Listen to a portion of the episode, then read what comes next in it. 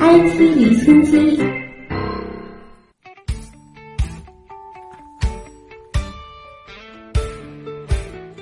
IT 离心机关注科技热点。我国“十一五”国家重大科技基础设施中国散列中子源昨天通过国家验收投入正式运行，这标志着我国成为继英美日三国之后第四个拥有散列中子源的国家。来听央视报道。中国散列中子源是由中国科学院与广东省共同建设的大科学装置，它通过直线加速器和环形加速器将质子数增加到十六亿电子伏特的能量后引出。撞击钨靶产生中子，从而进行科学研究。在二零一七年八月，中国散列中子源首次打靶成功，并获得中子数流后，加速器稳定运行，首期三台中子谱仪已顺利完成样品实验。国家验收委员会专家认为，中国散列中子源性能全部达到或优于批复的验收指标，装置整体设计先进，研制设备质量精良，靶占最高中子效率和三台谱仪综合性能达到国际先进水平。其中最重要的就是这个中子打靶的功率，比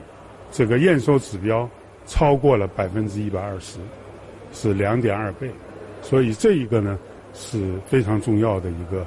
标志，就说明我们完成了工程建设，下面呢可以正式的开放。据了解，中国散列中子源于二零一一年九月开工建设，工期六点五年。中国散列中子源装置包括一台八千万电子伏特负氢离子直线加速器，一台十六亿电子伏特快循环同步加速器，一个靶站以及三台供科学实验用的中子散射谱仪。自二零一八年三月试运行以来，装置运行稳定可靠，首期三台谱仪已完成十个用户单位的二十一个样品实验，并取得了首批重要科学成果。中国散列中子源这次建成使用。它填补了我们国家在散列中子源应用领域这方的空白，它的建成和使用呢，将对我们国家的材料科学、啊生命科学、环境科学这些基础研究提供一个非常重要的平台，同时也会对我们国家相关的一些呃高技术创新领域，包括卡脖子技术方面，都能提供一个非常重要的工具。作为研究物质微观结构的大科学装置，散裂中子源可以说是一个体积庞大的超级显微镜。正式投入运行，将为科研人员提供一个全新的研究平台。来听报道。与利用 X 光的同步辐射不同，中子是不带电荷的一种粒子。当中子与物质的原子核相互作用时，有些中子会直接穿过，有些会像弹珠一样打在原子核结构上，使飞行方向偏离。科研人员通过散列中子源中的谱仪研究中子的飞行轨迹，就能反推出原子核的内部结构，从而进行科学研究。比如说可燃冰的研究，它需要模拟千米深水下的压力，需要很厚的容器壁。那么这一个只有散裂中子源的中子能够穿过，而且中子散射对碳、氢、氧、氮这些氢的元素敏感，所以呢。它能够很清楚地分出可燃冰的结构，我们才能够安全有效地使用可燃冰。作为研究物质材料微观结构的理想探针，散列中子源将在物质科学、生命科学、资源环境、新能源等领域具有重要作用，能为广大用户提供国际先进的研究平台，对满足国家重大战略需求、解决前沿科学问题具有重要意义。同时呢，我们要不断地提高它的功率。争取尽快呢，把功率再提升五倍，达到我们最终的设计目标一百千瓦。我们可以实验做得更快，可以研究更短暂的过程，或者研究更小的样品。这个对于我们充分发挥它的作用是非常重要的。二零一八中国国际智能产业博览会今天继续在重庆召开，中国。信通院副院长、五 G 推进组组长王志勤发布了中国五 G 技术研究试验第三阶段的第二批示范。这次规范重点是针对已经在今年六月份冻结标准，并在今年第三季度展开的五 G 独立组网测试而设计。此外，王志勤表示，计划今年九月将正式发布五 G 频谱资源的最终许可方案，频段的分配也不会考虑拍卖模式，而是延续指派制度。在首届中国国际智能产业博览会上，我国研发的全球首款商品级超宽带可见光通信专用芯片组正式发布。可见光通信是利用半导体照明，也就是 LED 灯的光线，实现有光照就能上网的新型高速数据传输技术。这次发布的芯片组由光电前端芯片和数字基带芯片组成，可支持每秒 G 比特量级的高速传输，全面兼容主流中高速接口协议标准。中国工程院院士邬江星说。可见光通信专用芯片组的成功研发，对于推动可见光通信产业和应用市场规模化发展，突破室内最后十米和短距离超宽带无线光互联技术瓶颈，开创及绿色节能、短距超宽带、无缆化光互联为一体的新兴应用方面，具有里程碑式意义。二零一八上海科博会今天在上海展览中心开幕。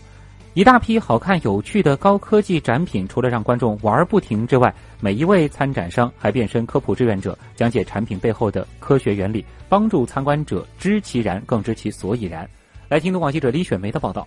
虽然开幕当天正值工作日，但到场的观众数量并不少，其中不少是家长带着孩子一同观展，也有学生结伴而来。注重展品的互动体验是科博会的一大特色，也最能吸引大小观众驻足。东莞一层的银河幻影 VR 展区的梦回神舟展项，外观高度还原了神舟飞船返回舱，参观者可以以航天员第一视角体验乘火箭登陆太空、探索太空、遇险、重返地球的过程。参展方工作人员胡涛说：“首次参展，受欢迎程度出乎意料。”特别受欢迎，对，您可以看到这些排队的，现在座位都已经坐满了，然后还还这么多人排队，就已经很火爆了。乘上 X 战机，通过佩戴 VR 设备进行多样化武器模式的宇宙大战；坐上悬挂式座椅，球幕影院，感受时而向下俯冲，时而向上飞翔的观感盛宴；运用火箭发射 VR 体验系统，模拟出真实火箭发射基地，体验发射场景的震撼。和小伙伴一样，开学就要上六年级的蔡肖汉，一上午都沉浸在这些高科技产品带来的兴奋中。很好玩，我学了很多东西。我觉得他们那些立体投影都很有意思。今天是我第一次近距离看过，就是像我们现在网红的那个键盘一样子的，就是把键盘投影到随便的是屏幕上，你就可以自己在桌子上打字了。把游戏投影到这上面来，我们就可以在平面上操纵游戏了。这样子互动性就可以提高。在科博会上，科普讲座也不再是硬生生的专家讲，观众被动的听。啊，要用很大的力气，对吧？好，加油，加油！自己数一下。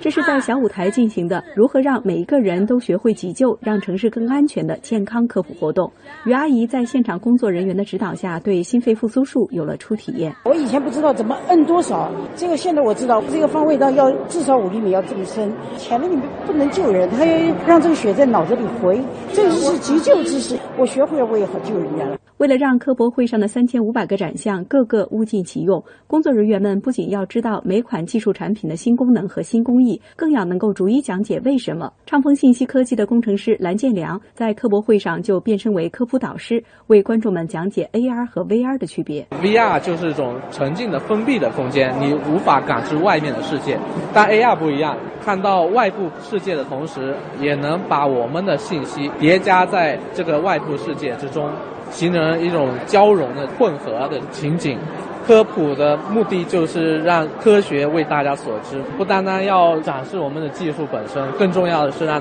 大家的科学素养由此得到提升。好，咱们继续来关注的是 IT 产业方面的热点消息。京东集团近日发布反腐败公报。公布十六起典型案例，其中三名员工因接受贿赂涉嫌非国家工作人员受贿罪，一名员工因利用职务便利侵占公司商品涉嫌职务侵占罪，四人已被辞退并被公安机关刑事拘留，其余十二名人员予以辞退处理。京东表示，对腐败零容忍，任何腐败事件涉及的人员都会被实名公告，每查处一起公告一起。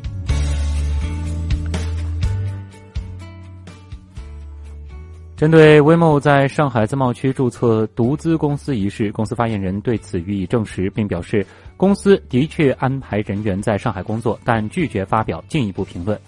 威茂是谷歌的母公司字母表旗下的独立无人驾驶公司。根据国家企业信用信息公示系统，汇摩商务咨询上海有限公司今年五月在上海自贸区注册，这家公司呢是威茂公司百分之一百持股。公司经营范围涉及商务信息咨询、自动驾驶汽车部件及产品的设计测试、提供相关配套服务等等。自去年年底以来，美国苹果公司吸引数十名电动车制造商特斯拉公司的员工投入自己的怀抱。美国消费者新闻与商业频道 CNBC 昨天根据特斯拉员工和前员工提供的信息，以及领英网提供的数据，得出上述结论。报道说，跳槽苹果的特斯拉员工包括制造、安全、软件工程、供应链等领域的专家。报道认为，苹果从特斯拉得到最具价值的人才是道格·菲尔兹。他在特斯拉时是分管工程的高级副总裁，负责开发包括 Model 3在内的新车型。菲尔兹2013年离开苹果，加入特斯拉。而一些跳槽苹果的特斯拉前员工说，他们看中苹果公司的领导层薪酬待遇和产品。一名前特斯拉工程师说，在特斯拉股价跌宕起伏时，苹果提供的股票期权可能更具吸引力。日本呢，则正在努力开发飞行汽车，并将。包括网约车巨头 Uber 和空客在内的公司纳入政府牵头的机构中，争取在未来十年将飞行汽车引入日本。最初组成这个机构的共有二十家公司，包括波音、丰田、全日空、日本航空等公司。这些公司的代表将于八月二十九号举行首次月度会议。这里是正在播出当中的新闻实验室。